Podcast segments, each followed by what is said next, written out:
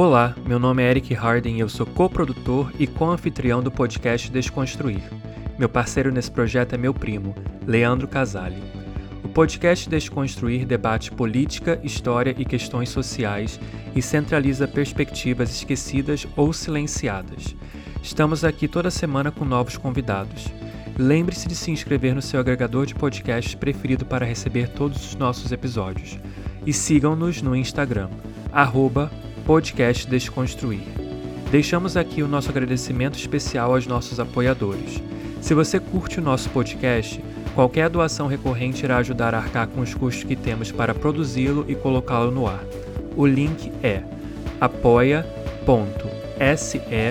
barra podcast Desconstruir. Ele está na descrição desse episódio também. Fique agora com a conversa dessa semana. Só lembrando que essa é a continuação direta do episódio anterior que você encontra no seu agregador favorito. Caso ainda não tenha ouvido, volte lá e confira nosso bate-papo. Fique agora então com a segunda e última parte da conversa dessa semana. Fala pessoal, sejam bem-vindos de volta. Tá aqui, né, mais uma vez, nosso convidado Caio Andrade, aqui falando Leandro Casale, meu primo Eric, e a gente vai continuar o nosso papo sobre a temática do comunismo. Para quem não ouviu né, o episódio 1, volta lá e escuta, porque a gente falou dos conceitos básicos.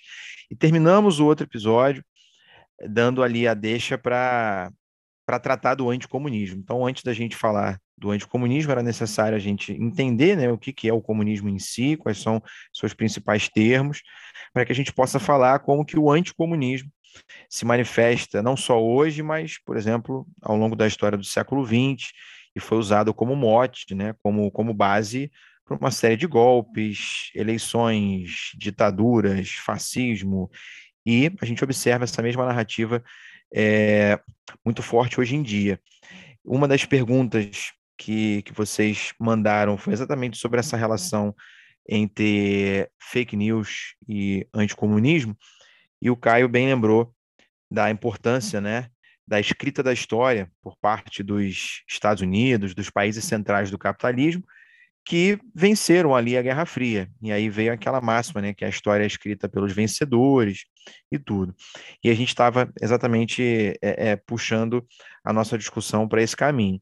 E eu, como professor de história, antes de passar a bola para o Caio, percebi, estávamos comentando sobre isso, inclusive, antes da gente começar a nossa gravação, como que eu já reproduzi vários anticomunismos nas minhas aulas de história, como que nos livros didáticos existe muito anticomunismo, pra, na internet eu não preciso nem dizer, mas é, tem, gente que, tem gente que acha que, que, que anticomunismo é crítica ao comunismo. E é exatamente o contrário, né? não é a crítica, é, é, é o puro preconceito.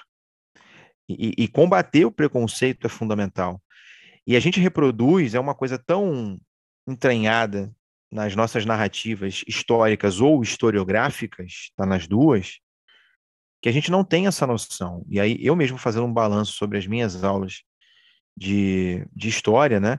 Percebo isso, e hoje o meu olhar é, é, já é um pouco mais crítico nesse sentido. Na própria faculdade, cara, é, eu vou ser bem sincero com vocês, eu saí da faculdade sem ter nenhuma leitura, basicamente, sobre historiografia, crítica ou qualquer coisa sobre a União Soviética para além de um texto de 10, 20 páginas. Eu também. Não tive, não tive. E eu tô falando de uma faculdade de história, cara. Eu saí basicamente com a mesma visão que eu tinha da União Soviética de quando eu entrei na época que eu era aluno, e, e eu acho isso vergonhoso. Não que é, é a faculdade tenha que fazer propaganda da União Soviética, não, não se trata disso, mas se trata da gente falar de uma ciência histórica, historiografia. Como que você não vai falar de uma experiência tão importante concordando você ou não, que foi a Revolução Russa e que foi a União Soviética. E isso, por, mim, passou batido. Se isso acontece na academia, se isso é reproduzido na academia, isso transborda na sala de aula também. Isso transborda nos livros didáticos, isso transborda no vestibular, que é com que eu trabalho hoje com ensino fundamental, ensino médio, pré-vestibular. E isso me chocou muito, né, cara? Como que que nós, professores de história, também, na sua grande maioria, reproduzimos esse discurso anticomunista e como ele é, é forte. E, e muitos de nós, eu acho que hoje, graças ao trabalho de, de, de, de militantes nas redes sociais, historiadores ou não, como o próprio Jones, por exemplo, entre outras figuras, tem chamado a atenção para isso. E é um movimento que eu acho que é importante para caramba que está acontecendo hoje, né? Da gente adotar um outro olhar, digamos assim, mais crítico com relação ao próprio liberalismo, mas trazendo outras perspectivas com relação às experiências socialistas, seja a União Soviética ou outras que ainda são vigentes, né? E que são demonizadas, obviamente. Então, Caio, tendo em vista né, essa questão do, do anticomunismo que a gente percebe no próprio ensino de história, enfim, na educação como um todo, no senso comum no geral, é, eu percebo, por exemplo, eu vejo, por exemplo, muitos alunos meus comparando, né, falando que o totalitarismo nazista foi tenebroso, mas que o soviético também, e comparam Hitler a Stalin. E aí eu queria que você tentasse explicar para a gente para os ouvintes, que eu não sei nem se já ouviram esse termo, eu mesmo tomei contato com ele recentemente, que seria a chamada teoria da ferradura. Né? A teoria da ferradura ela tem a ver com essa, com essa questão do anticomunismo que a gente está comentando aqui. O que, que é exatamente essa teoria da ferradura e como que ela dialoga né, com os interesses liberais, essa narrativa dominante, com o anticomunismo, enfim. É, a teoria da ferradura e esse pseudo-conceito de totalitarismo são ideologias, né? são discursos. Hoje está na moda até falar de narrativas, né? não gosto muito. Mas são ideias que só se sustentam com base numa quase total falsificação da história do século XX.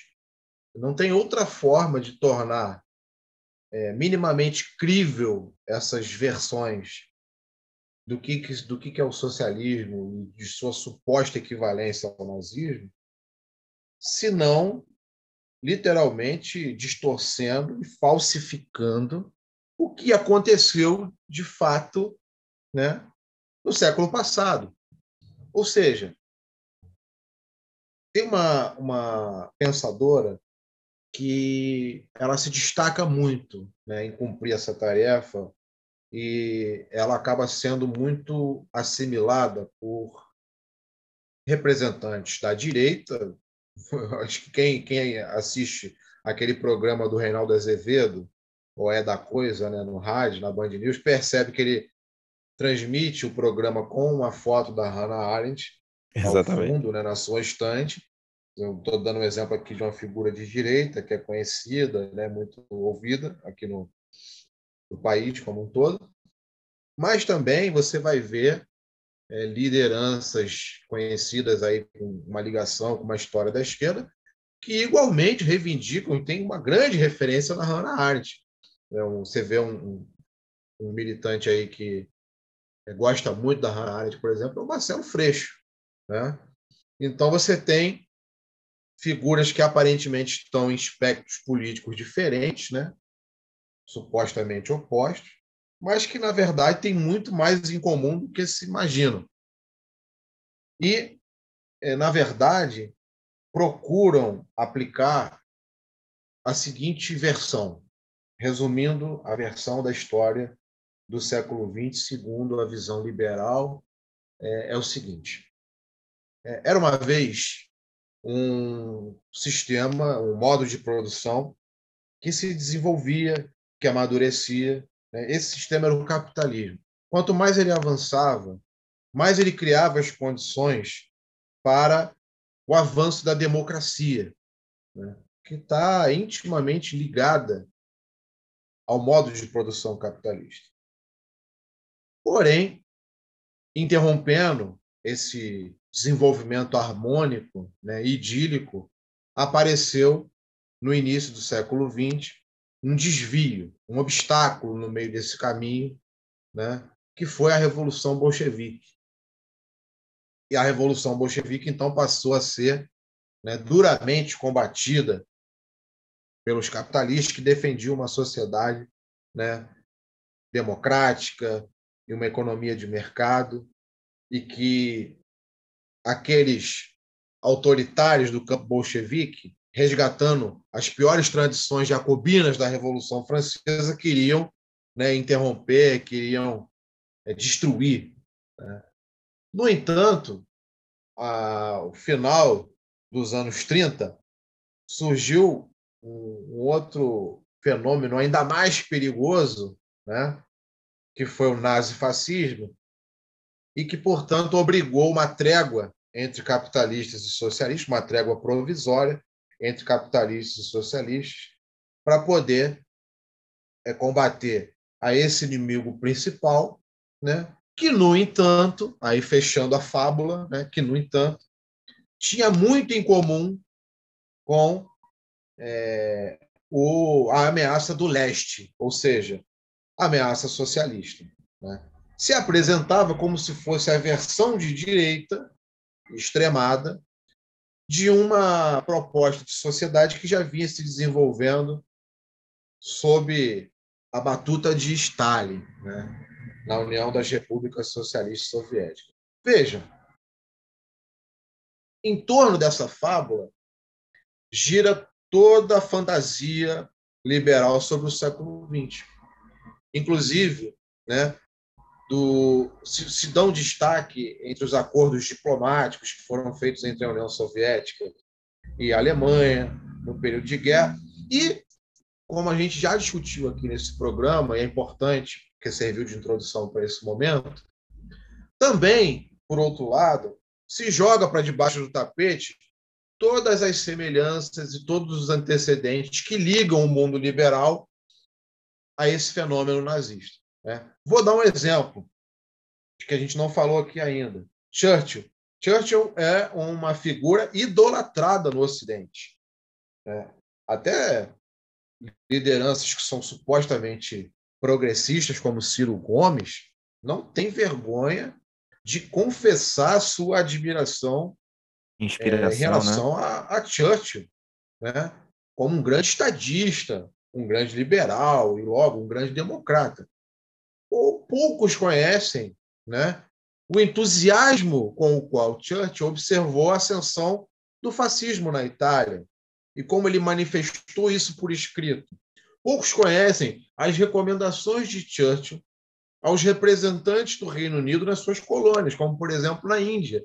E qual era o tratamento que ele recomendava né, em relação a esses povos colonizados? Como vocês já observaram corretamente, várias dessas atitudes de figuras como, como o próprio Churchill, né, como vários presidentes norte-americanos, serviram de inspiração para o Terceiro Reich serviram de inspiração para Adolf Hitler. Agora, tudo isso precisa ser abafado, tudo isso precisa ser jogado para debaixo do tapete. Por quê? Porque é o que se procura convencer a maioria da humanidade que discute esse tema é que a grande semelhança, a grande simetria se dá entre nazistas e comunistas. E é a partir daí, a partir dessa, dessa tese é que se usa o conceito, pseudo-conceito, de totalitarismo. Né? É um totalitarismo de esquerda e um totalitarismo de direita. Vejam, essa tese ela ignora, por exemplo, que o principal inimigo do nazismo era o socialismo. E que, e que na verdade, quando a União Soviética procurou alertar as potências ocidentais de um risco cada vez maior do expansionismo alemão, as potências ocidentais fingiram que não ouviram. Afinal de contas, não era com elas. Né? Porém, quando Hitler percebeu que não teria adesão imediata que ele desejava das potências ocidentais para cumprir esse objetivo, para cumprir essa tarefa, né, ele tentou usar das suas forças militares, né, incorporar os exércitos e as armas da França, do Reino Unido e assim por diante na sua tarefa né, de invadir a União Soviética na marra. Né?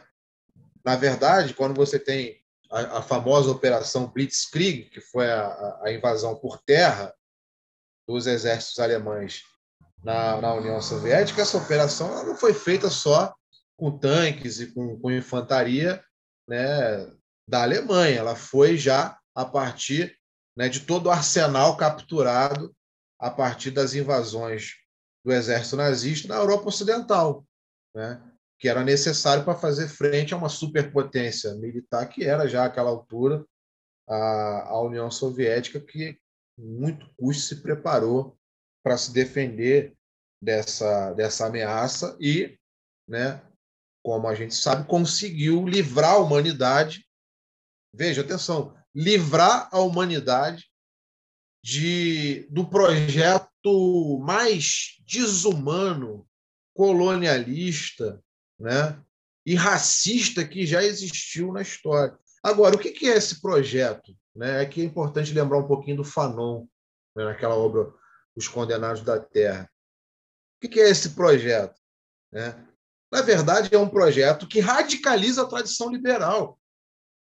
Aquela tradição liberal que já nos séculos anteriores foi responsável pela colonização né, da Ásia, da África e também da América Latina, é a tradição liberal que não é não apenas é apropriada pelos nazistas, mas é radicalizada até as últimas consequências e é aplicada dentro da Europa. E é por isso que causou o escândalo que causou. Por quê? Porque quando ela era implementada na África, ela não chamava atenção. Mas quando ela começou a ser aplicada dentro da Europa, o Hitler, aí ela passou a ser encarada como uma ameaça à humanidade. Mas atenção, ela não era uma ameaça à humanidade para esses liberais quando ela era implementada contra os indianos, quando ela era implementada contra as diversas nações de África e assim por diante. Então, eu já, eu já recomendei aqui né, hoje um livro do Losurdo para falar da contra-história do, do liberalismo. Sobre esse tema, né, sobre esse tema aí da, da falsa simetria entre nazismo e, e comunismo, e também é, sobre o horror que os liberais têm à própria Revolução Francesa e, e a, a, identificação que eles estabelecem do movimento bolchevique como uma espécie de continuação do que se inaugurou entre os jacobinos, é, tem um outro livro também do Losurdo que é muito, muito interessante sobre isso, que é o Guerra e Revolução, da Boitempo. E é um pouco mais difícil, né? é uma obra um pouco mais difícil, mas que vale a pena ser estudado. Excelente, excelente, cara. É, é importante lembrar, você comentou sobre a União Soviética, né, na, na luta contra o nazismo. A União Soviética, antes da Segunda Guerra Mundial começar, ela tentou criar uma frente antifascista, chamou diversos países, ela ficou gritando sozinha. Inglaterra e França ignoraram completamente né? Porque hum, o maior problema para eles, no fundo, não era o, o, nazismo, não era o fascismo, o maior problema era o comunismo de fato, né? A maior ameaça. Na Guerra Civil Espanhola, a mesma coisa. Estava lá um governo que chegou ao poder de esquerda, eleito, tentam dar um golpe, e esses países que se dizem supostamente defensores da democracia vão lá e se colocam neutros. E não existe neutralidade quando você vê uma escalada de um golpe ou de um, de um, de um governo de extrema direita. Né? Se você não está contra, você está você tá a favor. Né? Então, é isso, acaba sendo a narrativa dominante, né? O, o anticomunismo está presente em todos esses aspectos. É, eu estou com as perguntas aqui na mão, Caio. Eu vou trazendo algumas, beleza? A gente vai, vai matando. Algumas eu, eu já imagino a tua resposta, mas eu, eu, vou, vou deixar você responder, obviamente, é, e vou, a gente vai fazendo outros comentários depois. E, primo, se você tiver pergunta também aí, pode, pode mandar, tá? Sim. Mas vamos lá, o Gabriel, por exemplo, Gabriel mandou uma porrada de pergunta aqui. Obrigado, obrigado Gabriel. Mande eu mais, vi, ele tá? mandou Sempre. várias. Fica à vontade. Mas ele pergunta o seguinte: É possível, eu já, já sei a sua resposta, Caio, mas quero te ouvir. É possível um capitalismo mais consciente? E, e, e se não, por quê? É interessante essa pergunta, né? É, a gente pode ter duas formas de encarar essa questão, Casal. A gente pode encarar ela de uma forma mais doutrinária, né? dizendo que não, é da natureza do capitalismo, né? aprofundar desigualdades, aprofundar a, a, a agressividade até na, na geopolítica, né? na disputa internacional por territórios, por recursos naturais, etc, etc. Então, não, não é possível o capitalismo mais humano. Mas eu acho que, para ser mais didático, né, para poder ter um caráter mais pedagógico nessa, nesse diálogo, eu acho que seria legal a gente dar ênfase a uma outra perspectiva, que é o seguinte: né? O, a fase que a gente está vivendo hoje do capitalismo, o momento histórico em que nós estamos inseridos, apontam para, em vez de uma humanização, de uma suavização das características mais brutais do capitalismo, apontam na direção contrária, por uma série de razões. A primeira delas é que, ao contrário do século XX, não existe mais, é, na, na Europa, por exemplo, uma alternativa socialista batendo na porta dos países, é, dos grandes países capitalistas da Europa Ocidental, né? E disputando a consciência imediata dos trabalhadores, né? fazendo pressão sobre essas democracias liberais para que fossem obrigadas a, fazer concessões aos trabalhadores numa perspectiva de ceder os anéis para não entregar os dedos, ou seja, para não permitir que essa alternativa revolucionária se espalhasse por todo o continente, que era o grande temor dos capitalistas à época. Né? Quando a gente fala disso nas escolas, nas aulas de geografia, por exemplo, né, na temática da geopolítica, a gente sempre lembra do chamado efeito dominó. Era o temor que, que os estrategistas políticos e militares do Ocidente tinham em relação ao fenômeno da Revolução Socialista, que ela se espalhasse, que ela se ampliasse. Né? Então, foi aí que um, um, político francês cunhou, inclusive, a expressão do cordão sanitário, ou seja, era necessário isolar aquela doença, né? assim que eles encaravam o socialismo, em isolar aquela doença, aquele, aquele vírus que ameaçava o capitalismo, né, para que ele não se expandisse para além de onde ele já estava consolidado, ou seja, principalmente no leste europeu, né, na China, na Península Coreana, por exemplo. Né? Então, essa pressão obrigava os capitalistas a ceder, né, a ceder em muitos aspectos para fazer contra para fazer contraponto, né, para para mostrar-se como uma alternativa é, para os trabalhadores, atrair os trabalhadores e convencer os trabalhadores de que não era necessário aderir a uma perspectiva revolucionária, radical, porque, de alguma forma, seus interesses poderiam caber dentro da ordem. Né?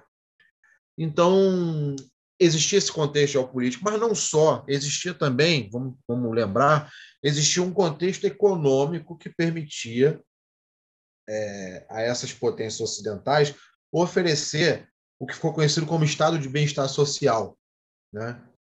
E eu me refiro aqui ao auge do Fordismo. Né? Você teve um período de organização do sistema produtivo que permitiu uma ampliação né, da produção, a produção em massa, associada ao consumo de massa, ao pacto do grande, do grande capital com um movimento sindical muito mais forte do que a gente tem hoje. Né? E tudo isso permitia é, um relativo bem-estar, boas condições de vida, principalmente nas grandes potências. E tem um terceiro elemento, né, que eu não falei ainda, que é o papel do imperialismo nesse processo. É claro que para para poder pagar essa conta era necessário uma renda adicional a ser extraída na periferia. Então, é o mesmo período que a gente viu, por exemplo, as ditaduras militares na América Latina para poder garantir né, uma intensificação da exploração dos trabalhadores nesse lado aqui do mundo, nessa região que nós moramos, para justamente né, compensar os gastos maiores que o capital estava tendo é, com essa política aí de pacto social e de welfare state, como for conhecido esse período. Então, é, quando a gente faz essa pergunta, é possível humanizar o capitalismo? É possível ter um capitalismo é, mais suave, com maior responsabilidade social? A gente tem que sempre pensar o seguinte: onde e quando, tá? O onde tem a ver com essa noção de centro-periferia. Então, para nós aqui brasileiros, né, por, pela, pelo fato de estarmos na divisão internacional do trabalho numa condição subalterna, numa condição periférica, é ainda mais improvável.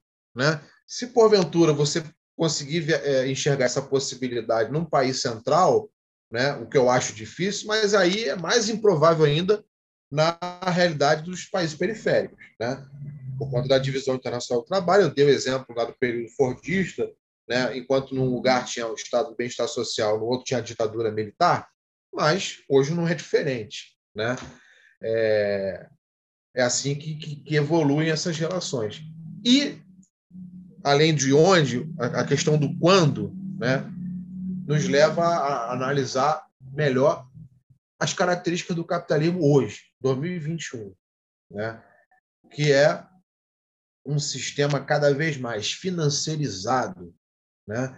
onde a especulação financeira né? e o capital monetário tem um papel cada vez mais proeminente na circulação de riqueza, de dinheiro no mundo, o que nos leva a algumas conclusões, né, de que esse cassino financeiro ele é muito pouco sustentável em bases materiais, né, na vida real. Ou seja, ele está ainda mais sujeito a crises. Né? Inclusive, a gente vem experimentando isso na pele, né? Quem é dessa geração vem percebendo as crises e como elas eclodem, né? Uma hora chamam de, de, de bolha imobiliária, depois chamam de, de um, um tensionamento geopolítico por conta do preço do petróleo, etc. As manifestações disso são, são variadas, né? Mas o fundamento, o fundamento é o fundamento comum, que é a dificuldade do capital manter sua lucratividade sua taxa de lucro, né, no, no mundo atual, né, dado, dado já a, a, a saturação do sistema, ou seja, um sistema que é que é guiado pela necessidade irracional de acumular cada vez mais riqueza, precisa né, é, encontrar cada vez mais oportunidades lucrativas de investimento. Eu acho que essa é uma forma mais tranquila de entender. Né? Então, o capitalismo ele só funciona se houver oportunidades lucrativas de investimento. Né? E quanto mais as possibilidades existentes são esgotadas, menos possibilidades restam. Né? É uma questão lógica. Então, isso nos leva cada vez mais a crises, crises cada vez mais profundas, crises cada vez mais é, próximas umas das outras, né, no sentido de uma periodicidade menor, né? A recuperação das crises são recuperação como que chama em voos de galinha, né? São recuperações curtas, em breve já aparece a próxima crise. Portanto, por essas razões eu diria que é muito improvável, para nos é impossível, né, experimentar na atual quadro, quadro qualquer tipo de melhoria dentro da ordem sem romper com a estrutura que está colocada. É, eu acho que, que, da mesma forma que a gente entende que, sob o capitalismo, para que haja um bilionário, tem que ter um milhares de pessoas pobres, miseráveis, para que um país dentro do capitalismo internacional seja considerado super desenvolvido, ele é super desenvolvido porque ele está explorando, roubando riqueza, né? e, e colonizando de diversas maneiras vários outros territórios. É, é, eu acho que acaba sendo a mesma relação. Por isso que é necessário que a gente se mantenha enquanto periferia do sistema, para que o centro continue usufruindo dos seus privilégios. E dentro desses centros, uma minoria é que consegue um padrão de vida luxuoso, enfim, às custas da maioria também. Então, isso vale para as relações dentro né, dos estados nacionais e vale para as relações internacionais também. Né? Eu acho que acaba seguindo a mesma lógica. Uma, uma minoria se dando bem às custas de uma maioria sendo, sendo explorada, assim como funciona na relação patrão empregado também, de maneira muito simples, né? Acho que, é, acho que vale a gente estabelecer essa relação. É, eu acho que a gente, algumas perguntas, algumas perguntas vieram nesse sentido, né? O Caio já comentou sobre, mas eu vou voltar a esse ponto. É, como acreditar no comunismo se a ganância, né, quase que naturalizando essa uma essência do ser humano, não é isso? É, a, a gente acaba naturalizando o capitalismo de tal forma que a, a gente não vê mais perspectivas fora dele. A gente não consegue sonhar fora desse sistema. Aí você vê a violência dele, né? Você não você imagina o fim do mundo nas distopias que o cinema produz, nos apocalipses dos mais variados tipos, mas você não acredita no fim do capitalismo. Olha que doido é isso, né? Você consegue imaginar o fim do mundo, mas você não imagina o fim do capitalismo. Que loucura, né, cara? A gente naturaliza de tal forma que acha que não dá para mudar esse sistema. E é, e é isso, obviamente, que, que, que essa classe dominante quer.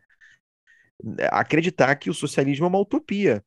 Acreditar que, por essência, é impossível dele dar certo. E daí a importância de você disseminar né, esse esse anticomunismo todo. Só para você, para a gente ter uma ideia né, de como isso opera em todos os setores, eu, eu, eu fiquei pensando aqui, eu estava olhando os meus stories, cara, e eu anunciei, né? Até marquei o Caio, né, lá, lá no, no, no, no meus stories, no, do, do, do podcast também, e eu falei, né? Legendei lá que a gente vai falar sobre comunismo e tal. E eu reparei, cara, que é, posso estar viajando, mas acho que vocês vão entender. Eu, eu reparei que o número de visualizações dos meus stories, depois que eu postei e estava lá escrito a palavra comunismo, eu falando do que eu vou, vamos ter um episódio e tal, anunciando o episódio, né, que a gente está gravando, foi muito menor. O número de visualizações foi muito menor do que costuma ser. O que me leva a, a, a, refletir sobre uma discussão que também está aparecendo na questão do algoritmo, né? A gente fala do algoritmo como uma máquina, quase que como uma inteligência artificial com vida própria, mas ele opera a partir dos parâmetros da sociedade que a gente vive. Então, o algoritmo vai reproduzir racismo, o algoritmo vai reproduzir discurso anticomunismo, ódio. discurso de ódio, que é o que movimenta, o que dá dinheiro. Então, estou especulando, tá? Não tem como provar isso. Mas me chamou a atenção como que depois que, que eu coloquei ali a palavra comunismo, que o engajamento diminuiu muito. Apesar de ter vindo muita pergunta, que bom, o número de visualizações foi bem menor, ele entregou muito menos. Assim como eu vejo muito é, é, muita gente no YouTube, no Instagram, falando que a plataforma entrega muito menos o conteúdo né, de pessoas pretas já ouvi falar de pessoas brancas, isso, é. uhum, né? Muita gente chamando atenção para isso. Aí você percebe como que o capitalismo opera em todos os cantos, em todas as esferas, né? E claro, né?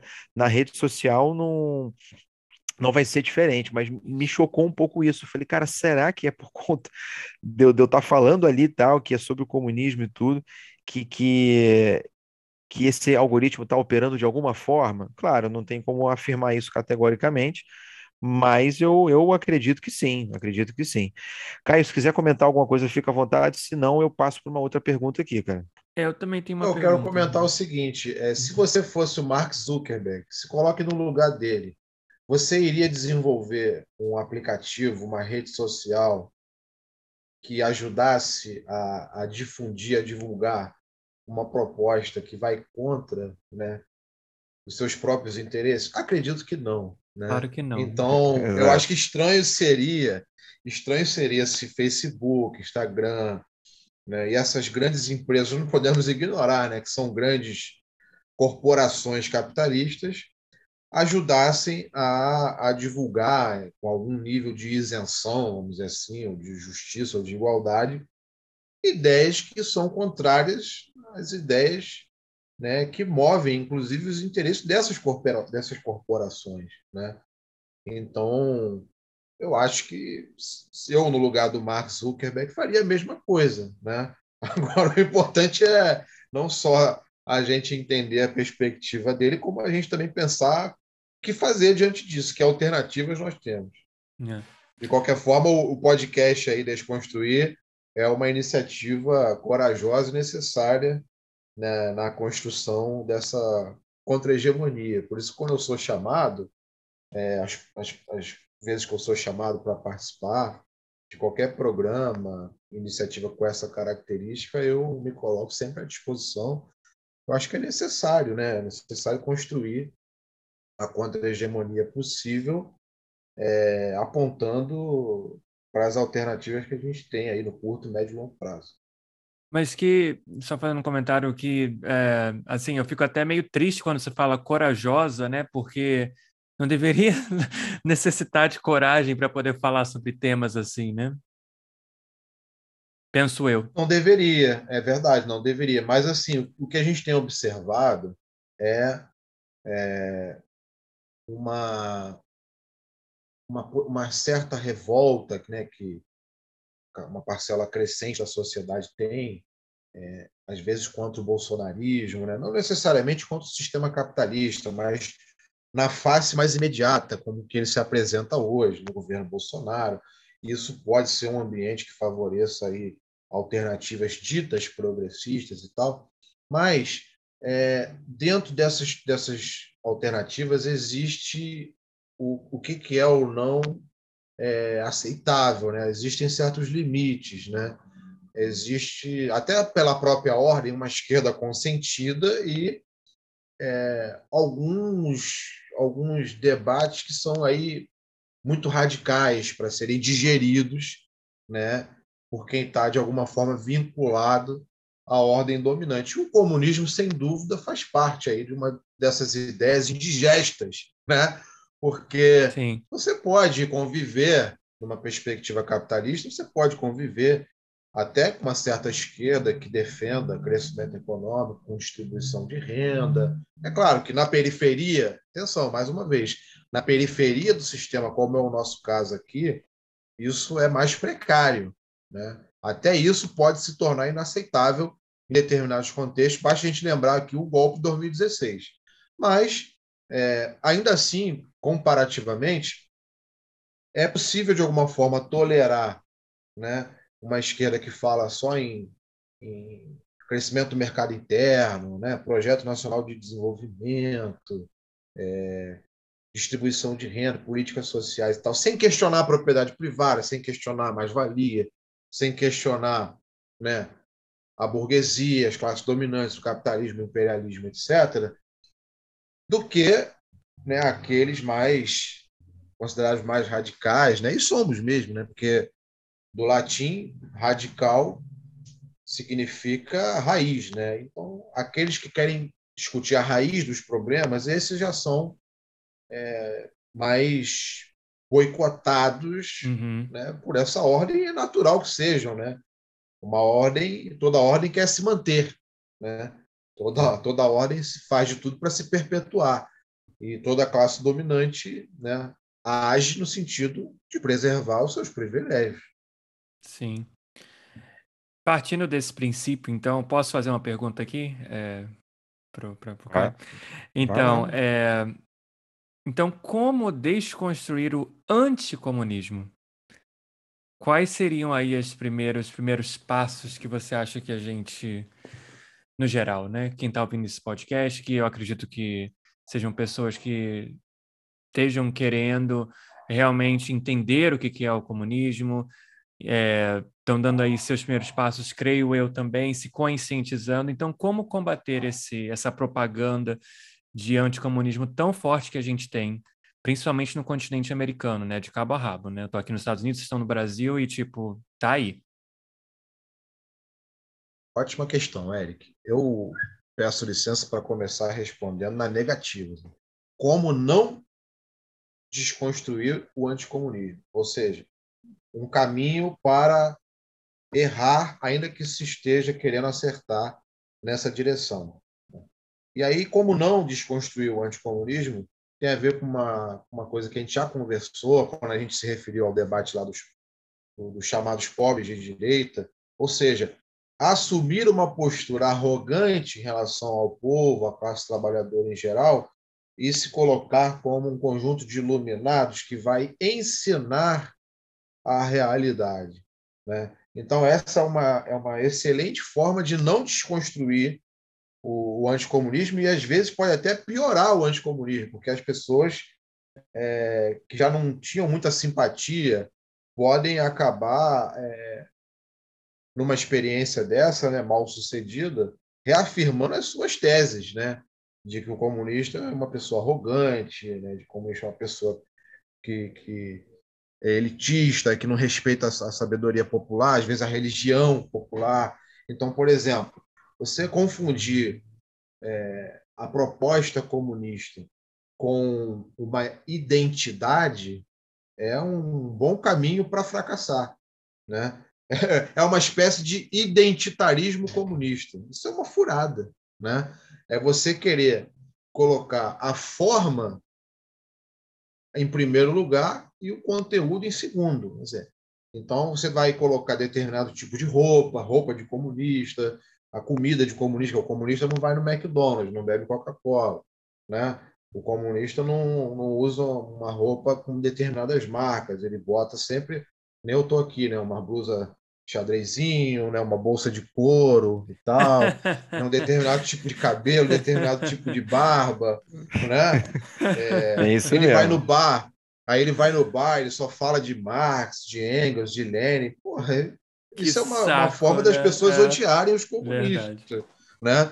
Então, é, para você combater o anticomunismo, os comunistas do mundo de hoje, né, do Brasil de hoje, principalmente que quem está dialogando, é, devem superar é, esse risco, né, essa falácia de confundir o projeto político comunista como um projeto identitário, quer dizer, o identitarismo comunista, que eu acho que é uma grande cilada aí. Agora, feita essa observação, né, chamando atenção para esse perigo aí que não é pequeno, né, é, como, como, como combater o, o anticomunismo? A gente precisa, antes de falar né, antes de falar sobre o anticomunismo, antes de falar contra ele, a gente precisa se inserir cada vez mais na vida concreta da população. Então, o comunista não pode ser aquela pessoa distante, o cara que está na universidade, né? o cara que que está no ambiente e o povo não, não acessa. Então o comunismo precisa, o comunista precisa estar no futebol, precisa estar na escola de samba, precisa estar no sindicato, evidentemente, né? Precisa estar na vida, na vida real das pessoas, né? Isso é fundamental. E aí, a partir disso, você cria laços. Então você vê, eu não estou nem discutindo ainda o, o, o, conteúdo né, do debate anticomunista. Estou fazendo, na verdade, algumas observações que apontam para uma, uma série de pré-requisitos até você conseguir estabelecer um diálogo. Né? Porque se você não estabelecer o diálogo, não adianta nada saber o que dizer, senão construir a oportunidade para dizê-lo. Né? Uhum. Então, uma vez que a gente está inserido na vida do, da população, a gente cria um laço, a gente cria, aí sim, a oportunidade de abrir um diálogo. Em abrindo o diálogo, aí se faz necessário é, fazer, ouvir né, a população, ouvir os trabalhadores, mas também fazer alguns questionamentos. Não só trazer verdades prontas, mas também fazer questionamentos. Vou dar um exemplo que não é nem original, vou aproveitar aí o centenário de Paulo Freire para lembrar uma do, do, do, velho mestre, que é o seguinte: vocês sabem que muitas vezes a, a religião atua num, numa perspectiva reacionária, né? Sim. Nem sempre. Né? A religião também é contraditória. Eu é, nos bastidores aqui do programa, até estava comentando antes, que eu comecei, inclusive, a minha militância política na pastoral da juventude, na Igreja Católica. Né? Mas, via de regra, a, a religião, como, né, na verdade, a maioria das instituições dessa sociedade, atua numa perspectiva conservadora e muitas, muitas pessoas tendem a naturalizar sua condição social como uma vontade divina. Isto é, é, nós somos pobres porque Deus assim o quis, mas pelo menos numa, numa outra vida, ou na vida após a morte, é, nós poderemos ser recompensados por ter, termos sido pessoas conformadas, obedientes, né? que evitamos o pecado e assim por diante, e assim seremos recompensados num outro plano. Né? Ora, isso, isso é, pode ser encarado de uma perspectiva mais arrogante, né, mais elitista. Ah, isso é uma ignorância, né? é, é uma burrice pensar dessa forma. Eu vou dar uma dica aqui, não vai adiantar nada falar dessa forma, pelo contrário, as pessoas vão odiar você Sim. né? e vão ter mais certeza ainda de que o comunismo não presta. Agora, uhum. você pode fazer você pode fazer um questionamento. Né? Eu lembrava aqui Paulo Freire. Paulo Freire fazia isso nos anos 70, né, quando ele conversava com camponeses no interior do Brasil. É, quando as pessoas falavam sobre isso, ele perguntava: bom, mas é, se nós somos filhos de Deus, né, é, vamos pensar da seguinte forma: quem aqui tem filho? Aí todo mundo levantava a mão, todo mundo tinha filho. Você gostaria que, que seu filho passasse fome? Se você tivesse três filhos, você ia dar comida só para um e deixar outros dois é, sem comer? Aí todo mundo, não, não, não. Bom, se, se Deus é nosso Pai, se todos somos filhos de Deus, por que, que Deus né, gostaria de, de, de, ver os filhos passando fome ou de ver um filho ter e outro não ter, né? Então é, um, é uma forma de dialogar, né, que não afasta, né, que não bate de frente com o senso comum e pelo contrário, numa numa lógica que ficou conhecido na, na filosofia como maiêutica, né? lá naquela prática de Sócrates na, na Grécia Antiga, é, é, tentar ajudar, na medida do possível, o seu Zé, Dona Maria, chegarem a, a, a conclusões que nós chegamos por outros meios, através do, algumas vezes do estudo, etc. Né?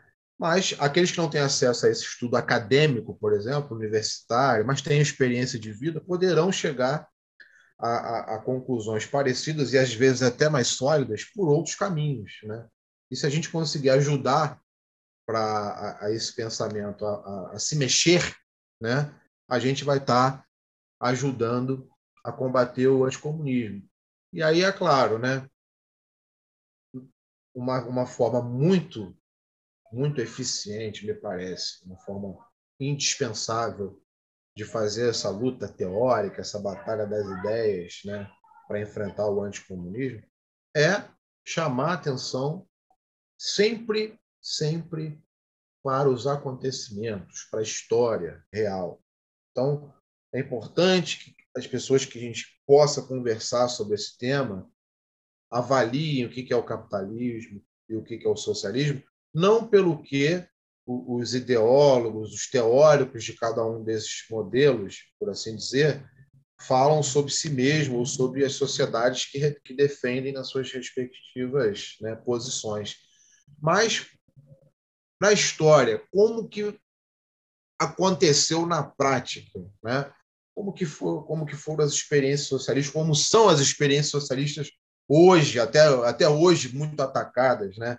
Muito boicotadas em todos os sentidos, né? o caso de Cuba, por exemplo, da Coreia Popular, né?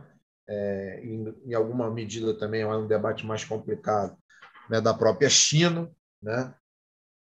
É, o debate mais complicado é porque a, a, se a China é ou não socialista já é mais polêmica, mas, de qualquer forma, uma coisa nós não temos dúvida, né? é muito atacada. Você vê aí no, no no caso da pandemia, né? É, a ideia do vírus chinês, a desqualificação da vacina chinesa, né? enfim. Então, chamar atenção para quem puder nos ouvir, né?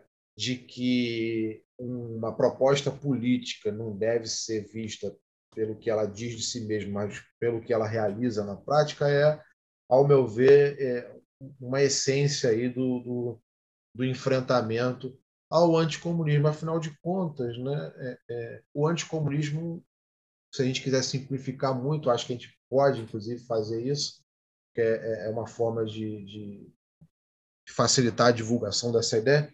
O, anti, o anticomunismo, antes de mais nada, ele é, se baseia em mentiras. Né? É, bem, é, é bem simples. Né? Na verdade, se a gente for se a gente for simplificar, é isso. O anticomunismo se baseia em mentiras. E se, se é assim, né, o combate ao anticomunismo consiste, antes de mais nada, em dizer a verdade. Né? Sim. Exato. E aí, não custa lembrar, né? Tem uma frase que muitos atribuem ao Goebbels, o Goebbels, ministro da propaganda nazista, então não é qualquer pessoa, uma mentira propagada milhares de vezes se transforma numa verdade. Então, percebam como que a mentira, né, é, é o modus operandi, por exemplo, do fascismo, que dialoga com o liberalismo também, ao contrário do que as pessoas pensam, né? Há muito mais em comum entre o fascismo e o liberalismo do que se imagina. Não é à toa que é o primeiro refúgio, né, do liberal quando se sente ameaçado por ideias de esquerda de perder de alguma forma seus privilégios, ele corre para debaixo da asa do fascismo e depois ele nega tudo que ele fez e fala que defende os direitos humanos. Né? E você está operando com a mentira o tempo inteiro, você está operando com a mentira o tempo todo. Só que essa galera tem poder, né? então tem o um domínio da narrativa muito forte. Desconstruir isso é um, um trabalho de formiguinha. É, Caio, eu Tô com uma última pergunta aqui, cara. Você pode ser breve, acho que você está cansado, a gente não quer te esgotar mais, é... mas que acho que está muito no senso comum também. O marxismo, o comunismo, ele prega o fim das religiões, ele é contra as religiões. Eu, eu vejo muita gente, muito cristão com esse discurso, né? De que o marxismo quer acabar com as religiões e destruir a família, enfim, esse terrorismo todo. E aí, o que, que o Marx diz sobre as religiões, cara? Olha, é uma boa, uma boa questão, porque costuma-se reduzir todo o pensamento de Marx sobre a religião a uma frase: né? religião é o ópio do povo. Né? E isso é um, uma simplificação que, ao meu ver, é, distorce o conjunto da obra de Marx. Né? Por quê? Porque ignora que o contexto no qual Marx inclusive emite esse juízo, é um contexto no qual é, ele chega à conclusão, por exemplo, de que numa sociedade em que o trabalho é alienado, né, a consciência necessariamente precisa corresponder né, é, a essa forma de produção, ou seja, a consciência também é uma consciência alienada, né? Ou seja, é, Marx vai, vai muito além da crítica superficial da religião, que era, inclusive, mote do, dos seus adversários no debate filosófico, por exemplo, quando ele, quando ele escreve a, a ideologia alemã, né? É, rapidinho, né? tentando, tentando acelerar a, a resposta, mas é o seguinte: na, na Alemanha, naquele período, né, a, a religião já era um, um, um, instrumento muito forte a serviço do poder, né, a serviço da manutenção da ordem. E aí, muitos filósofos hegelianos, né, naquele momento, meados do início do século XIX, né, se dedicaram e deram grande prioridade à crítica da religião, né? E, e, e, na verdade, né, quando quando Marx escreve a ideologia alemã, ele vai justamente na contramão daquele movimento, mostrando que aquele movimento de fazer todo o enfrentamento auto autoproclamado de esquerda, com base no, no debate religioso, era absolutamente insuficiente, porque buscava substituir a religião como como movimento aí de difusão de uma visão distorcida da realidade pela, pela verdade filosófica que iria trazer à luz né, e libertar o ser humano. E Marx, na verdade, insiste nesse debate mostrando que, que não é por aí, né? que, na verdade, o, o enfrentamento que deveria ser feito era um enfrentamento é, que começasse, inclusive, no mundo material, né? no, no embate é, entre o trabalhador e aquele que explora a sua força de trabalho, ou seja, aquele que impõe uma relação de trabalho alienada, na qual o trabalhador não controla o processo produtivo, o trabalhador não detém os meios de produção e, portanto, não consegue definir é, é, qual vai ser o processo de trabalho, né? qual é o sentido daquele processo produtivo, né? que é totalmente imposto a ele pela burguesia. Então, eu acho que é importante chamar atenção para isso e, e, e, mostrar que, muito longe de, de ser uma característica do, do marxismo combater a religião, na verdade, o que se procura é entender como a religião é um fenômeno social que expressa né, e que se coaduna, em grande medida, com demandas da sociedade capitalista e que acaba cumprindo uma, um papel ideológico, né, em grande medida, de justificar a ordem, mas numa visão dialética, ou seja, sem desprezar as contradições que estão é, embutidas nesse processo, né, é, é, sem achar que é, um, é, um, é, uma situação monolítica, né, a, a própria religião, em, em, vários momentos, ensejou processos de resistência. Né? É, inclusive, quando isso aconteceu, Marx se colocou a favor. Isso é pouco falado. Né? Quando, por exemplo, os trabalhadores é, da Irlanda ou da Polônia é, defenderam a sua autonomia nacional, lutaram contra a dominação estrangeira, né? esses trabalhadores muitas vezes eram impulsionados por, por sentimentos ou por é, e, e referências culturais do âmbito religioso. E Marx jamais deixou de apoiar esses movimentos por conta disso, muito pelo contrário, né? muito pelo contrário.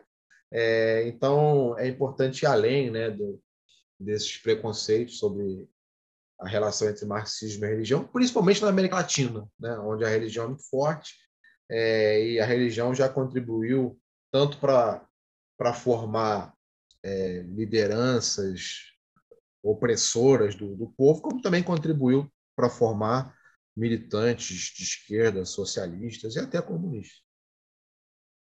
É, só para acrescentar, Caio, me parece assim que a leitura dessa frase, né, religião é o ópio do povo, as pessoas leem ópio, né, escutam ópio, droga, e aí já tem esse, esse moralismo cristão, essa, essa tudo é droga, é, é a maconha, e o comunista está no meio de tudo isso, né? E aí as faculdades e tal, aquele, aquele preconceito, aquele estereótipo todo. É, e, e, parece que o, o Marx está atacando a religião, falando que a religião é uma droga e que aquilo gera vício e dependência, sendo que o que ele está falando é reconhecer que, que é o contrário, né? Que a religião é o ópio do povo no sentido de tirar a dor, de aliviar um pouco das mazelas Sim, da própria sociedade capitalista. E aquilo é uma espécie de, de, de sentido que o sujeito está dando para si para tentar aguentar esse sistema de merda uma que está vivendo, né? basicamente. Né? É. Exato. É, me faz até lembrar, por exemplo, da igreja batista, que é a igreja tradicionalmente negra batista, que era uma forma deles resistirem a toda aquela opressão que eles viviam. E continuam vivendo, né? Perfeito. É, Para mim aqui, a, as perguntas acabaram, primo. Não sei se você tem alguma para mandar ainda para o Caio. Não, eu vou Não? partir então para a parte de finalização. Então, a gente sempre, Caio, pede aqui aos nossos convidados para deixarem uma dica cultural você Ele citou, deixou algumas, né? Deixou, eu, eu já até anotei, como bom aluno que eu sou, né? Anotei. Aqui, eu, eu anotei o. Você falou primeiro a Contra-História do Liberalismo, do Domênico Losurdo, certo?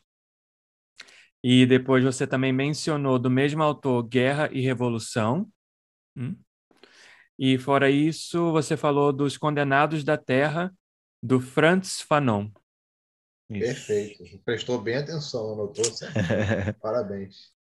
Uma vez aluno, sempre aluno, né? E educador também, né? Então, não nego as minhas origens. Mas tem mais algum aí só para complementar? Então, uma das perguntas assim foi de referências marxistas brasileiras, latinas, tem alguma outra referência que você poderia citar? Algum livro, algum documentário, filme, série? O que você quiser aí, uma dica aí cultural para gente. Com certeza. É, eu acho que realmente ficou faltando né, falar dessas referências mais latino-americanas, brasileiras, que são várias, é claro que a gente vai acabar sendo injusto aqui, tendo que escolher algumas, deixando muitos importantes de fora, mas em vez de obras específicas, eu vou pedir licença para indicar então alguns autores que têm uma vasta obra, mas brasileiros né, e, de, e de outros países vizinhos. Eu acho que brasileiros tem alguns que são fundamentais, né, como Florestan Fernandes, Nelson Werneck Sodré. Né? Caio Prado Júnior também, acho que tem, tem a sua importância. Então, citar aí pelo menos esses três brasileiros. Teriam vários outros, né? mas dar algumas dicas aqui por onde começar. Também não adianta falar 20 autores aqui, é. que a galera não vai conseguir ler tudo de uma vez. Até consegue ler, mas não, apenas para começar, né? É, e aí, outros latino-americanos, eu, eu gostaria de destacar alguns contemporâneos aí, que eu acho que estão dando uma contribuição muito importante e estão sendo publicados em português, o que facilita o acesso, né? Então, eu me refiro aqui a Atílio Boron, né? que está vivo, tem vários livros explicado, é, publicados desculpa, pela expressão popular, traduzidos em português. Né? É, o mesmo vale para Jaime Osório e Cláudio Katz. Cláudio Katz, que lançou aí é, recentemente um livro sobre é, os 50 anos da teoria da dependência. Né? Também pela expressão popular, você acha aí vários desses autores. Esses são contemporâneos eu acho que, que vale a pena. É claro que não poderia ficar de fora dessa lista aí José Carlos Mariatti e, e, e tantos outros, mas a gente está só dando aqui algumas dicas para o pessoal começar. Se a gente falar muito mais do que isso, aí também assusta, não adianta. Sim, sim, não, beleza, tá ótimo. Já temos oh, aqui. Show de bola.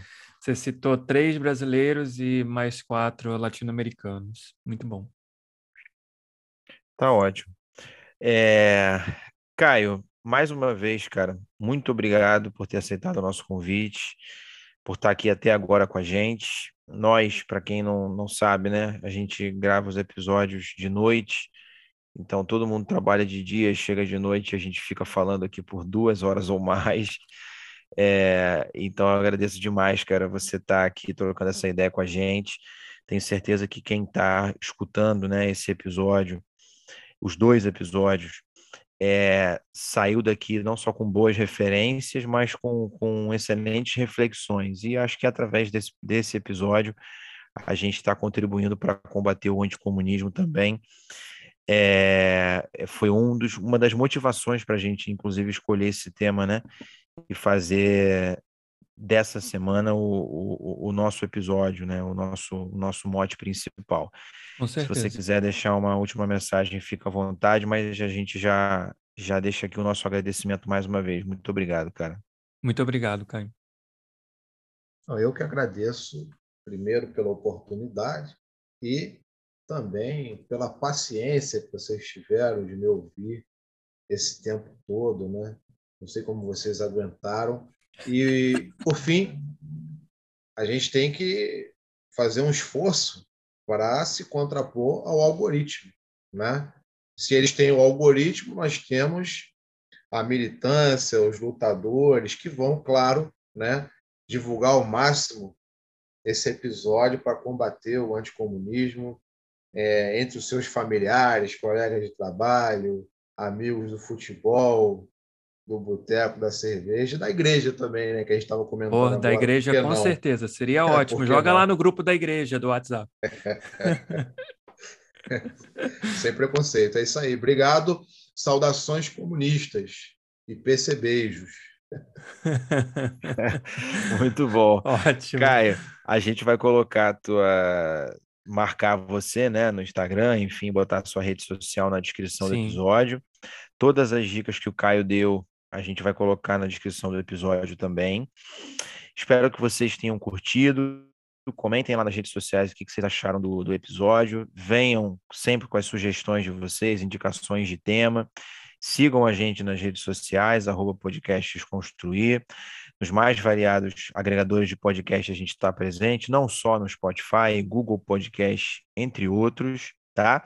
Lá na bio da nossa página no Instagram tem o link para todos os, os agregadores né, de podcast. Nosso e-mail, uh, podcastdesconstruir.gmail.com, acertei. É, vocês podem se comunicar por lá com a gente ou podem mandar mensagem nas redes sociais também.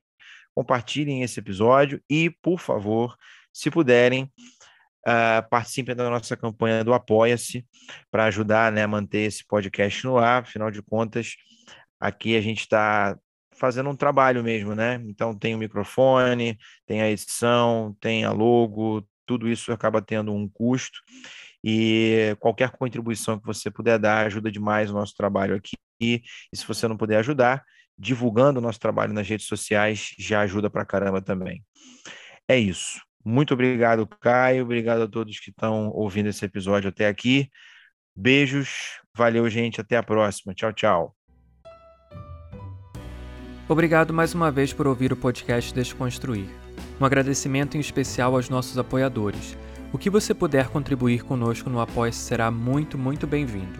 Sua doação recorrente de qualquer valor irá ajudar a arcar com os custos que temos para produzir e colocar o nosso podcast no ar. O link do Apoia-se é apoia.se barra podcast Desconstruir. Ele está na descrição desse episódio também. Inscreva-se no seu agregador de podcast favorito para receber todos os nossos episódios assim que forem lançados. Nos vemos e trocamos ideias lá no Instagram, arroba podcast Desconstruir. Sua resenha de 5 estrelas no seu agregador preferido é uma excelente forma de divulgar nosso trabalho. Isso nos dá maior visibilidade, por exemplo, no Apple Podcasts, Spotify e Google Podcasts, e faz com que mais pessoas possam descobrir nosso trabalho. Se você curtiu essa conversa, compartilhe o episódio com outras pessoas. Nada substitui a propaganda boca a boca. Nossa intenção é de que as conversas do podcast Desconstruir agreguem conhecimento e ajudem a expandir os corações e as mentes dos nossos ouvintes atuais e dos que ainda virão. Pode ter certeza de que fazemos tudo isso com muito carinho e dedicação. A gente quer saber: o que você vai desconstruir hoje?